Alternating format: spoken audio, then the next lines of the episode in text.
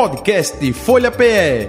Análise das principais notícias do dia no Brasil e no mundo. Entrevistas e informação com a credibilidade da Folha de Pernambuco.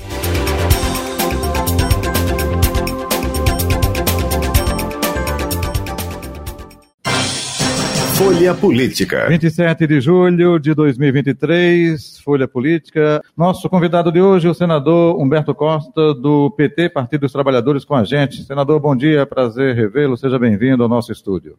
Bom dia, Jota, é um prazer estar aqui com você, estar com Betânia também falando para todos os ouvintes da Rádio Folha. Betânia Santana, colunista de política da Folha de Pernambuco. Bom dia, Betânia. Oi, Jota, bom dia. Bom dia a todos que nos acompanham. Muito obrigada ao senador por ter aceitado nosso convite. Segundo dia de greve, né, Jota, de ônibus. E metroviários. É, metroviários acaba hoje, Isso, né? Isso, amanhã volta amanhã normal. Volta. O ônibus e... não, porque eh, não se mantém... Em acordo não entraram em acordo. Se mantém. É isso, mas vamos em frente. Ok. Senador Humberto Costa, eh, do ponto de vista da economia, ontem tivemos a boa notícia, a elevação da nota de crédito do Brasil. Isso é fruto do que o governo eh, Lula vem fazendo nestes sete meses, praticamente, eh, de gestão no Lula 3? Sim, sim, eu não tenho dúvida. Naturalmente que a própria mudança de governo, a saída do governo anterior, que era marcado pela imprevisibilidade, pela insegurança, essa mudança em si ela já representou uma coisa muito importante, a criação de um ambiente importante para a economia do país, para o relacionamento do Brasil com os investidores internacionais e com outros países. Mas, obviamente, que a orientação econômica que o governo vem assumindo, e aí todos os méritos para o presidente Lula, mas também para o ministro Haddad, tem contribuído fortemente para essa melhoria. Nós estamos conseguindo resultados, a gente já vê uma queda da inflação, nós já vemos é, o país retomando, mesmo que lentamente, o crescimento econômico, outra vez, não é? É, o país conseguindo é, mostrar que tem uma solvência e, ao mesmo tempo, também as medidas que foram tomadas demonstrando que há um projeto e que esse projeto é um projeto de promover no Brasil inclusão social, melhorar a condição de vida das pessoas, mas também com uma preocupação de que as contas públicas elas andem num caminho de equilíbrio. É mais uma pressão no Copom? Por conta disso, a tendência na próxima reunião é de baixar os juros, ou se houver também nesse aspecto ou não? Eu espero que sim. O Brasil espera que sim. O empresariado espera que sim. O mercado financeiro espera que sim. Está faltando o quê, então? Eu acho que falta uma decisão política por parte do, da diretoria do Banco Central, especialmente do seu presidente, que, na verdade, eu concordo plenamente com o presidente Lula, não está ali para defender os interesses da população brasileira, mas para defender o interesse de grupos que são cada vez é, mais minoritários no nosso país. Né? Então, eu creio que essa pressão toda vai fazer com que haja uma queda, mas certamente que não será no nível que poderia e que deveria ser, porque o, o presidente do Banco Central está na defesa dos interesses dos rentistas no Brasil. Betânia. É um processo lento esse, né, senador? É, mas diante de um contexto já favorecido pelo primeiro passo dado na, em direção à reforma tributária, a gente deve avançar um pouco nessa questão. O senhor acredita? Acredito. Eu acho que condições justificativas para que aconteça a redução na taxa de juros existem sobejamente. Né? E existe, inclusive, um clamor nacional, especialmente do setor produtivo. Né? Então, há argumentos, há razões para que possa até ser um, uma redução mais significativa do que aquela que está sendo especulada, de 0,25%. Eu creio que pode ser maior do que isso. Mas vamos aguardar, né? o país está na expectativa. E no pós-recesso, essa reforma tributária passa com tranquilidade no Senado? Vai ter muitos ajustes? Não, sofrer... eu acredito que o grosso daquilo que foi aprovado deve ser mantido. Há algumas coisas que precisam ser ajustadas, é? houve muitas exceções garantidas pela, pela Câmara dos Deputados. Por outro lado, houve exceções importantes, como foi o caso do sistema automotivo é, do Norte, Nordeste e Centro-Oeste, que não entrou na, na relação dos incentivos a serem mantidos até 2032. O relator no Senado, Eduardo Braga, está trabalhando também com o relator da Câmara, o Agnaldo Ribeiro, para que aquilo que o, o Senado faça seja, de certa forma, é, em comum acordo com o relator na Câmara e que a Câmara possa é, aprovar aquilo que venha do Senado sem maiores dificuldades. Eu sou otimista quanto à aprovação da reforma. Antes, antes de a reforma ser aprovada pelo Senado, o senhor acha que o presidente vai mexer no quadro ministerial? Essas mudanças virão, com certeza? Sim, eu acho que virão e virão agora no começo de agosto. Não, é? É, não sei qual será a amplitude, mas eu creio que até a primeira quinzena de agosto nós já deveremos ter aí as mudanças que vão permitir a entrada, é, se não formalmente, mas informalmente, do Republicanos, uhum. se não formalmente, mas informalmente do PP, não é? E outros segmentos aí vinculados a esse grupo que hegemonicamente hoje é, domina a Câmara dos Deputados. Né? Então, eu creio que haverá sim essas mudanças. O senador, me permita, me permita sim, também, é, o, o, ministro das Relações Institucionais é Alexandre Padilha, mas o senhor, enfim, tem é, é, é acesso e é um dos senadores é, petistas aí com maior ligação né, dentro do governo. André Fofuca, do PP do Maranhão. não se sabe a pasta, mas a pessoa já se sabe. E o outro, pernambucano Silvio Costa Filho, é, republicanos, é isso, né? Sim, é, esses são os nomes cogitados para o Ministério, né? Mas há propostas do chamado Centrão de ter a presidência da, da Caixa. Câmara, do, da, da, Caixa. da Caixa Econômica e, e outros espaços nesse, nesse nível também. Não sei o que é que o governo está disposto a conceder e aquilo que o governo abre mão. Pelo que eu entendi, já há alguns ministérios que claramente estão fora dessa, dessa negociação. Por exemplo? O Ministério da Saúde, o Ministério do Desenvolvimento Social, e pelo que eu pude apurar lá em Brasília, tudo indica que as mudanças vão passar por um rearranjo é, de forças no PT, no PCdoB e no PSB. Pode ser que é, seja um pouquinho diferente, mas o que eu pude apurar é que as coisas caminham um pouco por aí. Pela sua apuração, Luciana Santos, muda de ministério, permanece? Olha, nós todos estamos torcendo para que ela continue lá onde está. Não só ela está fazendo um trabalho importante, como é um ministério importante, é Pernambuco, é importante que Pernambuco tenha o comando dessa pasta, dessa área. É, há uma demonstração clara de que a comunidade científica também defende a permanência dela. Eu espero que sim, mas não sei como é que o presidente está jogando com as pedras, né? Nesse, nesse, nesse jogo, né? Espero que não haja essa mudança, mas é, é, pelo que eu pude ouvir, pode ser uma das possibilidades. Ô, senador, e nesse jogo de mudanças e jogo de pedras, o, o presidente Lula tem olhado com muito carinho para Pernambuco? Quer dizer, ele sempre olhou para Pernambuco com muito carinho. Tem olhado mais agora? Eu acho que tem olhado na mesma dimensão que ele sempre olhou, né? De um lado, por exemplo, a representação de Pernambuco no governo ela é, é muito forte, né? Eu diria até que é, de certa forma, desproporcional o tamanho das nossas bancadas, enfim.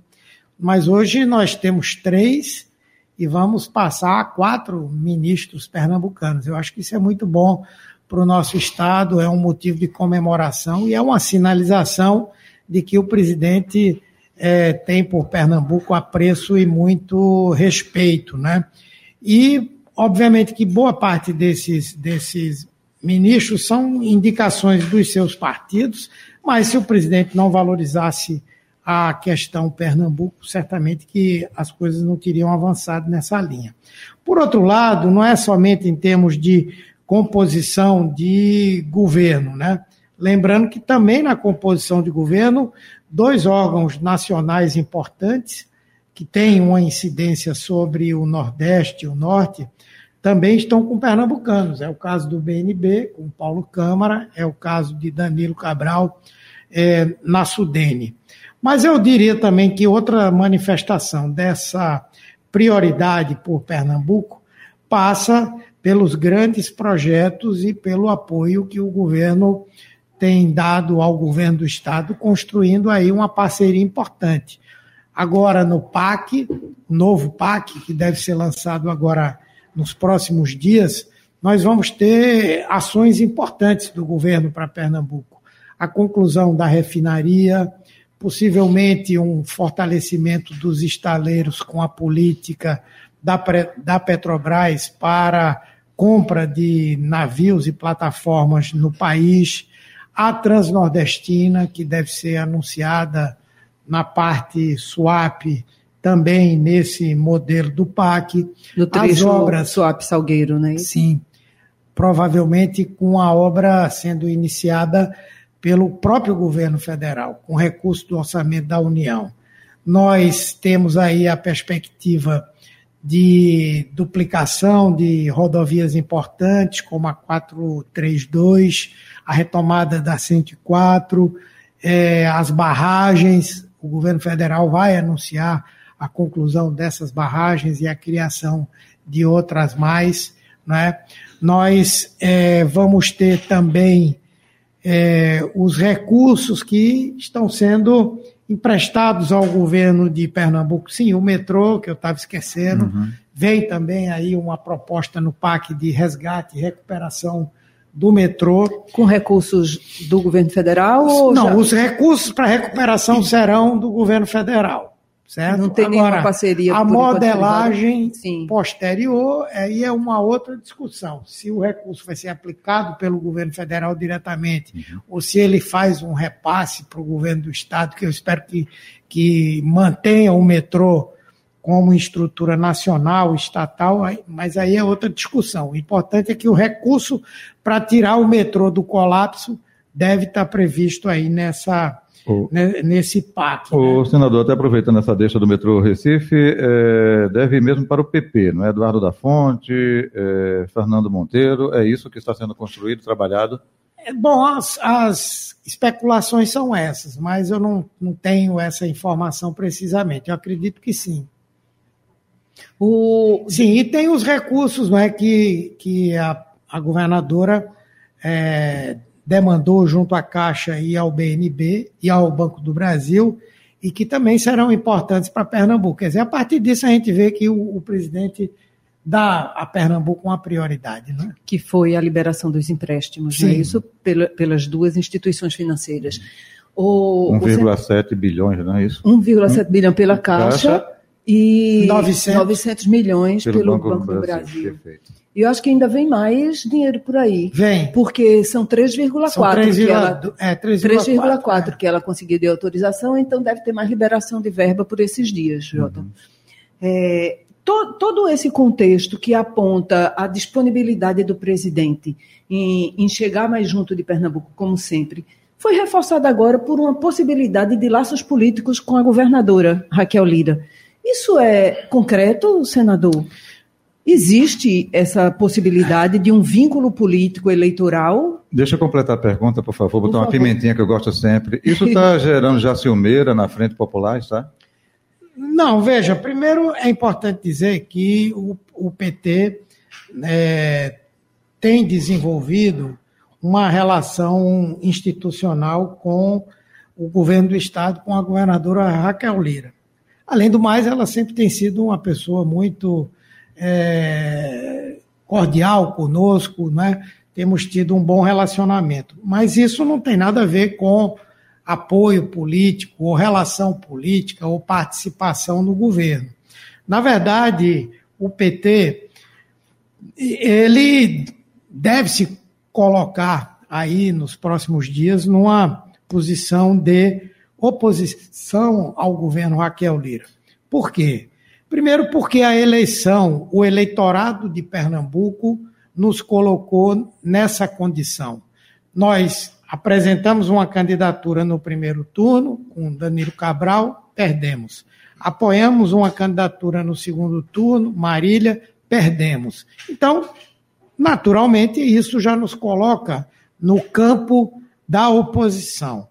Por outro lado, é, existem coisas dentro do governo que nos colocam também numa posição de divergência. Por exemplo, a composição do governo, Raquel Lira, ela privilegia forças políticas de direita que nacionalmente se contrapõem ao próprio governo do presidente Lula.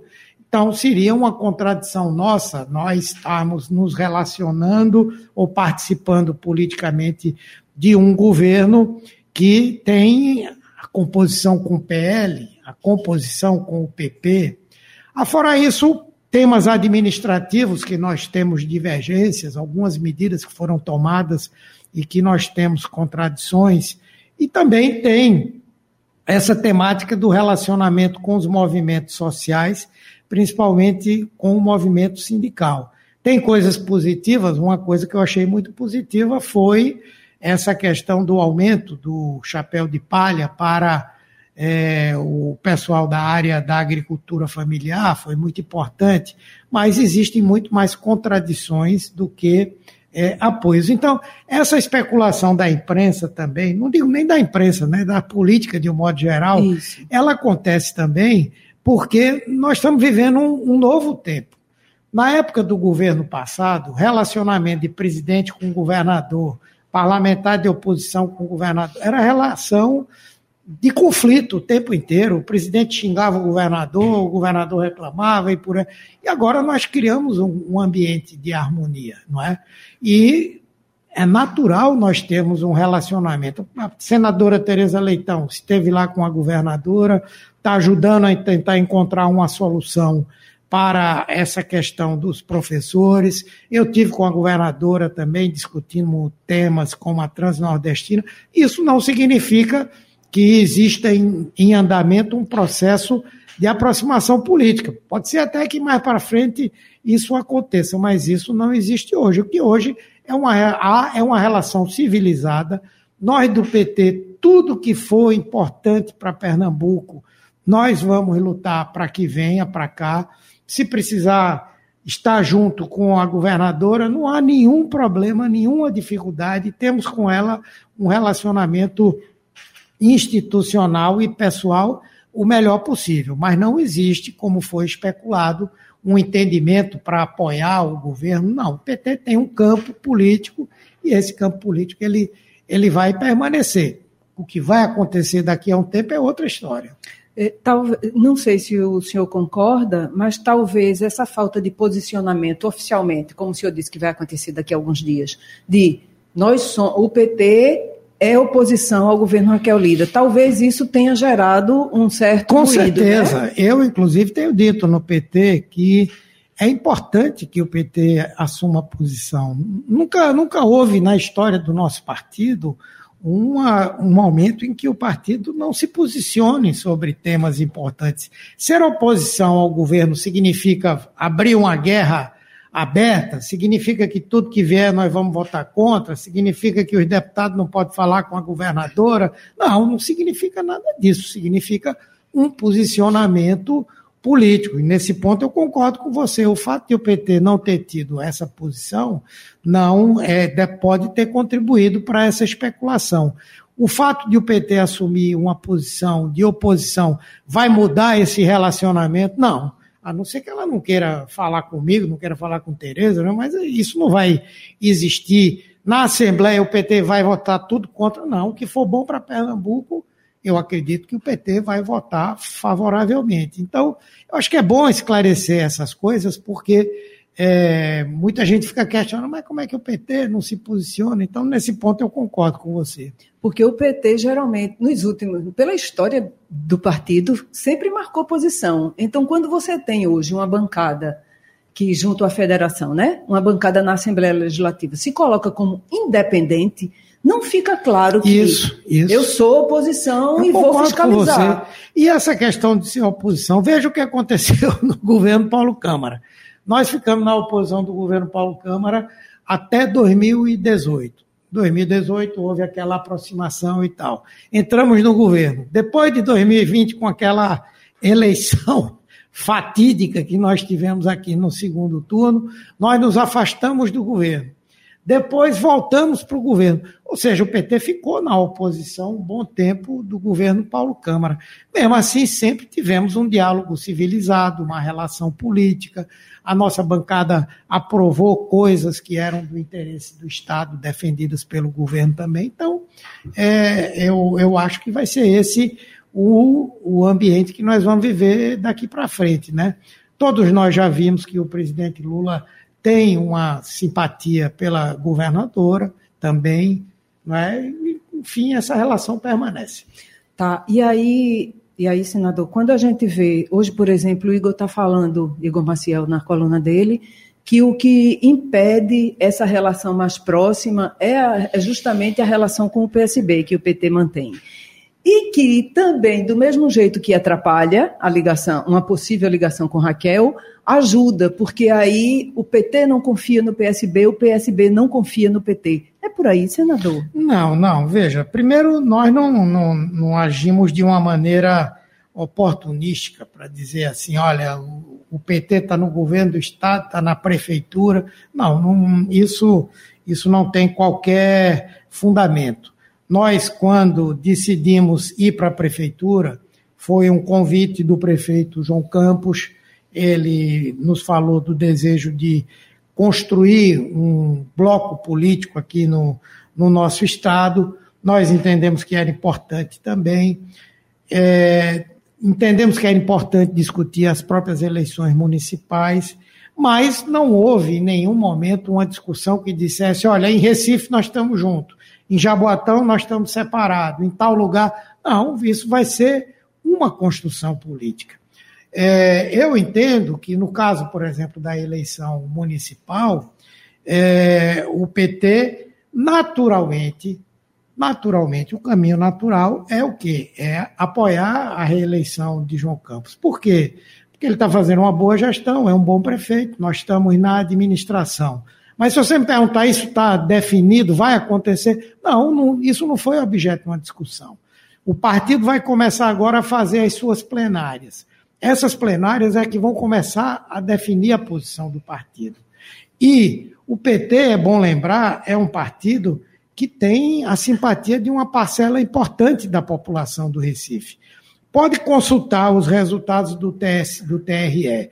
De, 2000, de 1992 para cá, Nunca o PT teve menos de 17% dos votos no Recife.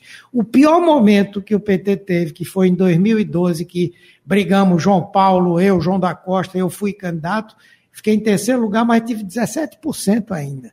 Então o PT é um partido que, entrando na eleição, tendo uma candidatura, com certeza ele tem número de votos que possa lhe garantir disputar a possibilidade de ir para o segundo turno, não é? Então, nós aqui ganhamos três eleições majoritárias para a Prefeitura do Recife. Fomos para o segundo turno no pior momento que o PT tinha. Nós fomos para o segundo turno em 2016 2020. Então, isso não somente o partido tem que levar em consideração, como os aliados têm que respeitar. Tem que respeitar. Querer tratar o PT como um partido irrelevante, insignificante, não é o caminho de construção de um, de um bloco político, de uma força política que, é, vamos dizer assim, avance no Estado. O que o PT com certeza quer é ter protagonismo na eleição do Recife. Se é com uma candidatura, será. Temos nomes. Tem aí o ex-prefeito João Paulo, tem a senadora Tereza Leitão, tem é, a deputada Rosa e tem outros nomes que podem encabeçar uma chapa do PT. Então, nós estamos preparados para qualquer que seja o cenário. Se a discussão que for aberta respeite essa importância, essa relevância do PT, naturalmente que se pode construir um caminho. Agora, a outra coisa também que é importante é que hoje o PT aqui no Estado está tentando construir um caminho, um novo caminho para Pernambuco. A Frente Popular é importante, foi importante, mas da maneira como ela existia anteriormente, eu creio que ela não vai se reproduzir. Aquele desenho que tinha um partido hegemônico que dominava tudo e tinha só coadjuvantes, outros partidos que eram coadjuvantes, eu acho que esse desenho não se adequa mais para a realidade da esquerda aqui no nosso Estado. Então, nós vamos discutir com total autonomia como nos posicionar em cada uhum. local uhum. desse Estado. Senador, é, o senhor falou aí, claro, até usou o termo, né? Lula é, tem simpatia por Raquel também, ou seja, né, deixando aí nas entrelinhas que tem pelo PSB, João Campos, mas é claro que você não vai punir é, a população do município, do Estado, Lula jamais faria isso com Pernambuco.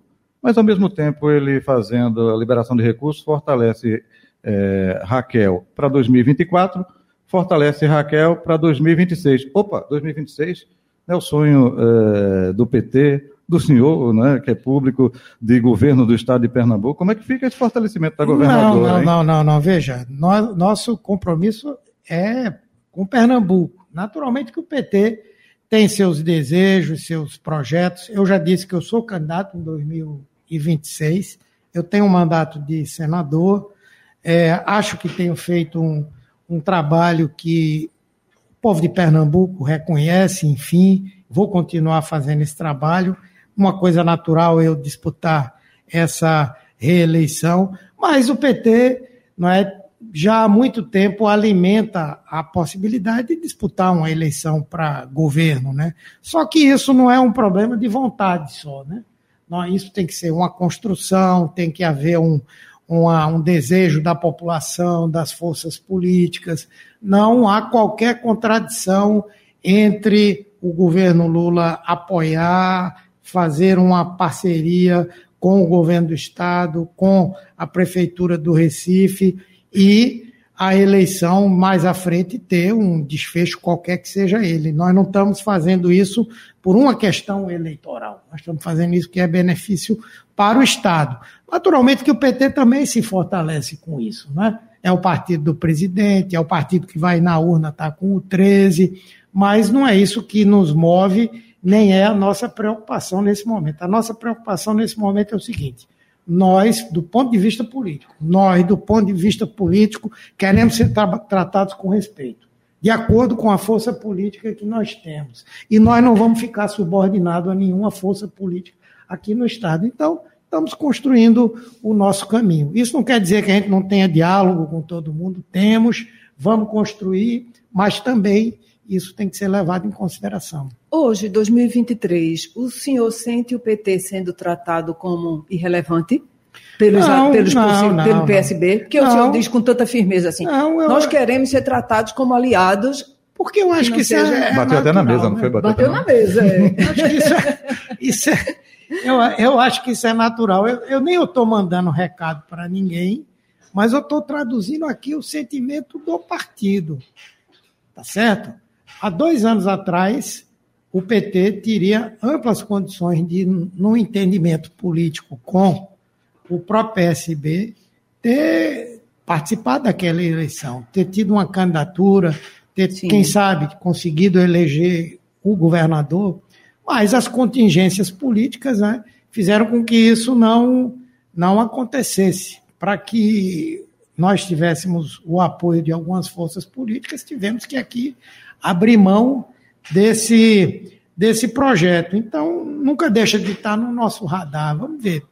E, e quando o senhor diz assim também, hoje, hoje, 2023, o entendimento é, eu, é o PT precisa ter pelo menos ser o vice de, de João Campos. É isso, senador? Não, eu, o que eu falei é que o PT quer ter protagonismo. Não é? Ele pode ter o protagonismo com a prefe... uma candidatura, ele pode ter o protagonismo participando de uma chapa, ele pode ter o protagonismo até nem tendo candidatura e nem participando de uma chapa. Agora, nós precisamos ser alçados à condição de um aliado que é importante, que é relevante. Eu não estou falando de Recife, eu estou falando do, do Estado como um todo, entendeu? A quantidade de gente que tem nos procurado para querer se filiar, de prefeitos que querem o apoio do PT na sua eleição e tal. Eu acho que tem muita gente entendendo esse papel. As plenárias do PT no Estado já aconteceram, né? Não, Foram... vão, começar agora. Não, no Estado nós tivemos, sim, várias... nós tivemos as regionais. Sim, as regionais. Agora é por município. É. Isso, mas as regionais já aconteceram, né? Que, foi, que foi nove, foram nove plenárias nas diversas, cobrindo todas as regiões do Estado. O senhor avaliou como positiva o que sentiu, o que sentiu de resultado nessas plenárias? Tem Eu acho que foi muito boa? bom. Eu acho que foi muito bom, a expectativa boa em relação ao governo, em relação à eleição municipal, todo mundo muito animado e a, a, o partido muito aberto. Eu acho que muita coisa vai surpreender. O PT sempre foi muitas vezes muito fechado e agora o partido está tá aberto para receber quadros políticos relevantes. Eu acho que o PT pode ter um, uhum. um bom é, desempenho no ano que vem. É, até aproveitando, é, tendência do partido já ter é, é, candidatura majoritária em que municípios? Eu só posso falar por mim, não tenho como falar em nome do partido, porque isso é uma discussão, mas eu entendo, por exemplo, que todos aqueles municípios com mais de 200 mil habitantes, o PT deve discutir a possibilidade de ter candidato, mil eleitores. É, isso inclui aqui a região metropolitana. Pessoalmente, eu estou trabalhando e vou tentar convencer o partido a nós termos candidaturas em praticamente todas as cidades aqui da região metropolitana. Pode não ganhar? Tudo bem, pode não ganhar, mas a gente está produzindo novos quadros, a gente está marcando a posição do partido, a gente está fincando uhum. raízes. Afora isso, a prioridade para os municípios que a gente já governa, Afora isso, municípios que, mesmo que tenham menos de 100 mil habitantes, são importantes e aqueles que o pessoal está uhum. chegando e que a gente tem chance de ganhar. Para finalizar, Simone Tebet, eh, essa semana, na entrevista à Globo News, ela falou de que a partir de janeiro, eh, quando sair eh, do Ministério, vai trabalhar dioturnamente para a campanha de prefeitos, vereadores, para tentar até apagar o bolsonarismo, diminuir o bolsonarismo, porque ela é temerosa com relação ao crescimento deles agora em 24 e, consequentemente, em 26. 26. Vocês do PT também têm é, o mesmo pensamento, juntar essas forças democratas, é, democráticas é, que estão no governo Lula para, opa, vamos dar prioridade sim em 2024? Sim, sim. Sim, é, nós, obviamente que nós queremos, mas também o partido tem colocado muito claramente que é um momento de acumular forças. PT quer, precisa acumular forças. Então, pode ser que em algumas eleições nós não estejamos necessariamente é, unidos, todos aqueles que formam a base de sustentação do governo. Cada região com sua peculiaridade, é isso? É, cada lugar com os seus problemas. Né? E Jaboatão, por exemplo, eu estava doida para chegar, porque Jaboatão está assim, bem. Eu não, eu não quis perguntar, não, que eu sou de lá, né? Mas eu sou suspeito. Mas... então vai dar essa brecha para essa pergunta ainda, né? Jaboatão, que é um município. Eu acho que Jaboatão grande, é um município muito importante. É um município onde. Que vale marcar que, presença, não é, senador? Eu acho que o PT vai ter protagonismo lá. Estamos Mesmo enfrentando construir. PP e PL, provavelmente, Sim. né? Em instâncias tentar, diferentes. Nós vamos tentar ter um protagonismo político lá. Senador Humberto Costa, muito obrigado pela sua vinda e participação. Sempre é bom, porque ele não se omite, não, de responder, não. Vai lá e sempre rende as entrevistas aqui, viu? Obrigado, um abraço para o senhor, saúde e paz, até o próximo encontro. Não sei, não sei se vai causar problema depois para o senhor, mas pelo menos aqui o senhor não se nega a responder, não. Obrigado, Jota, obrigado, Betânia, obrigado a todos todos os ouvintes da Rádio Folha. Betânia, um abraço, até o próximo encontro. Até amanhã, Jota. Final do Folha Política. Podcast Folha PE. Análise das principais notícias do dia no Brasil e no mundo. Entrevistas e informação com a credibilidade da Folha de Pernambuco.